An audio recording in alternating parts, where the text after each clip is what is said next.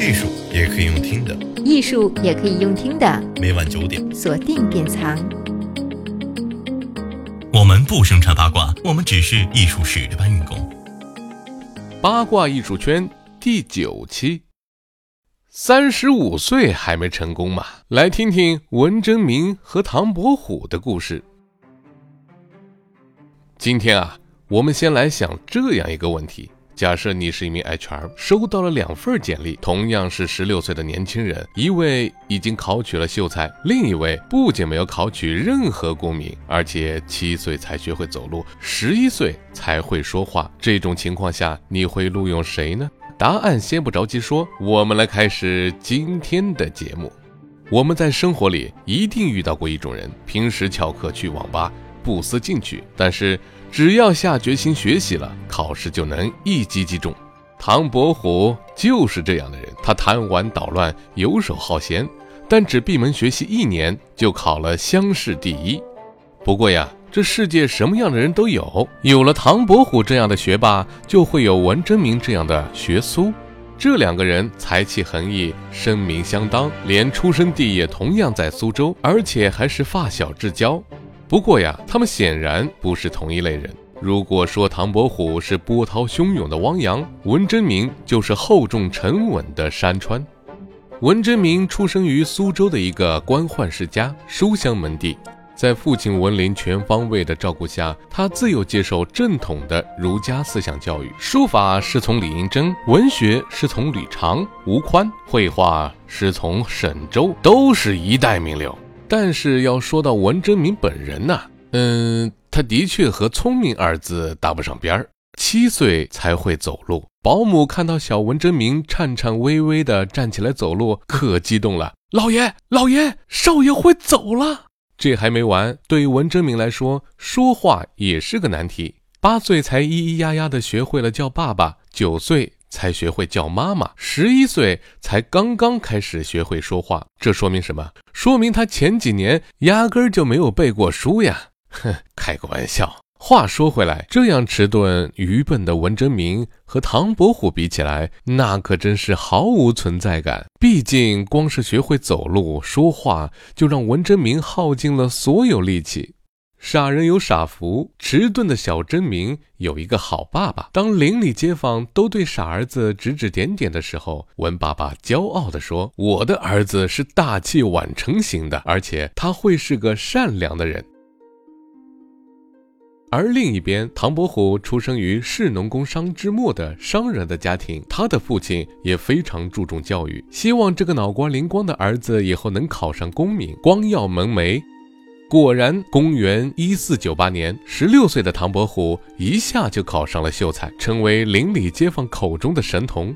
当所有人都在称赞他时，好朋友文征明却隐隐的有些担忧。他写信劝道：“唐寅啊，我父亲说你的确是聪明灵光，但是你太轻浮，行事冲动高调，这样到头来可能是一场空啊。”可是这时候的唐伯虎风头正劲，哪里能听进去这样的逆耳之言？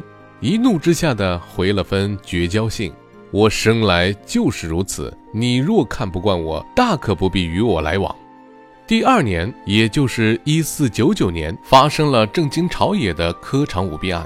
唐伯虎去北京参加会试，回乡大摆宴席，拍着胸脯放话：“我必会高中。”后来放榜，果然中了。好巧不巧，高中的两人既是老乡，又是密友。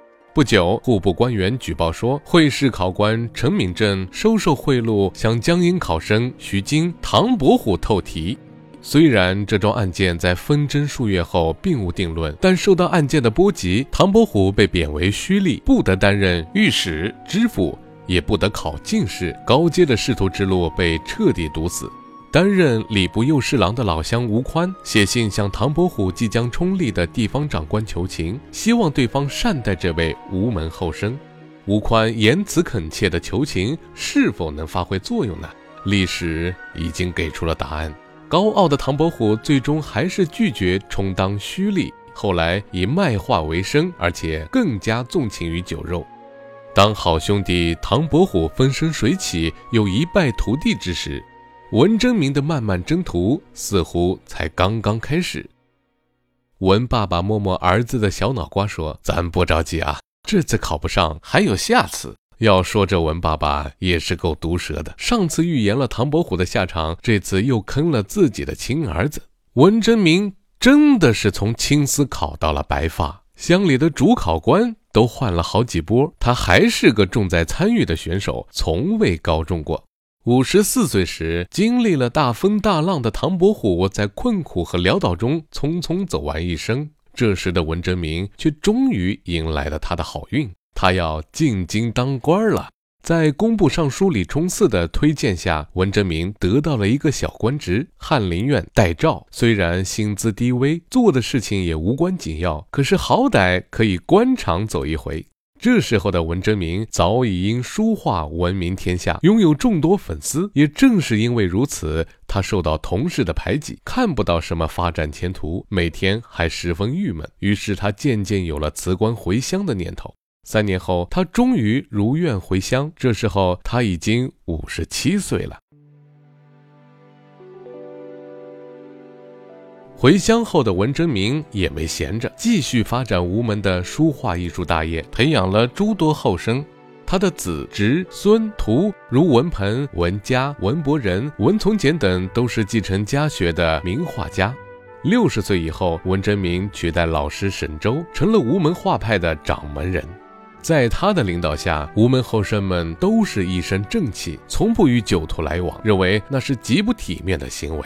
晚年，文爷爷以煎茶为乐，还写下“永会山泉，吾身不饮酒，一字得名醉”。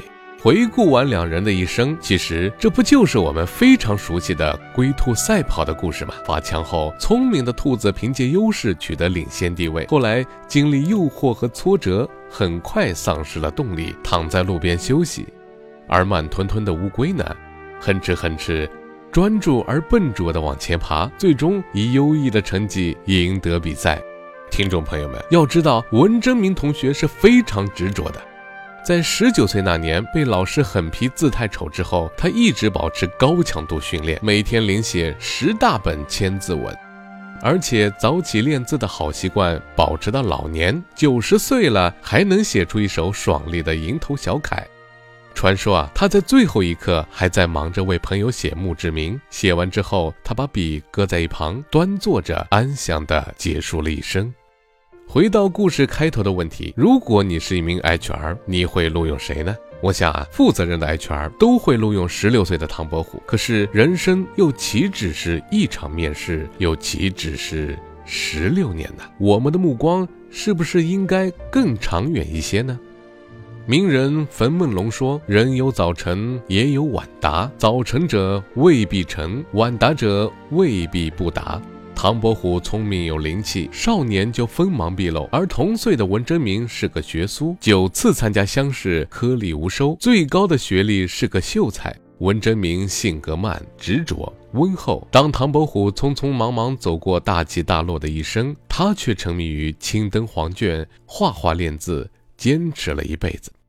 朋友们，你们听明白了吗？文征明用一生告诉我们。不论我们是聪明的兔子，还是笨拙的乌龟，都要有所坚持，慢慢走，没准儿最后稳赢的是你。艺术也可以用听的，艺术也可以用听的。每晚九点，锁定典藏。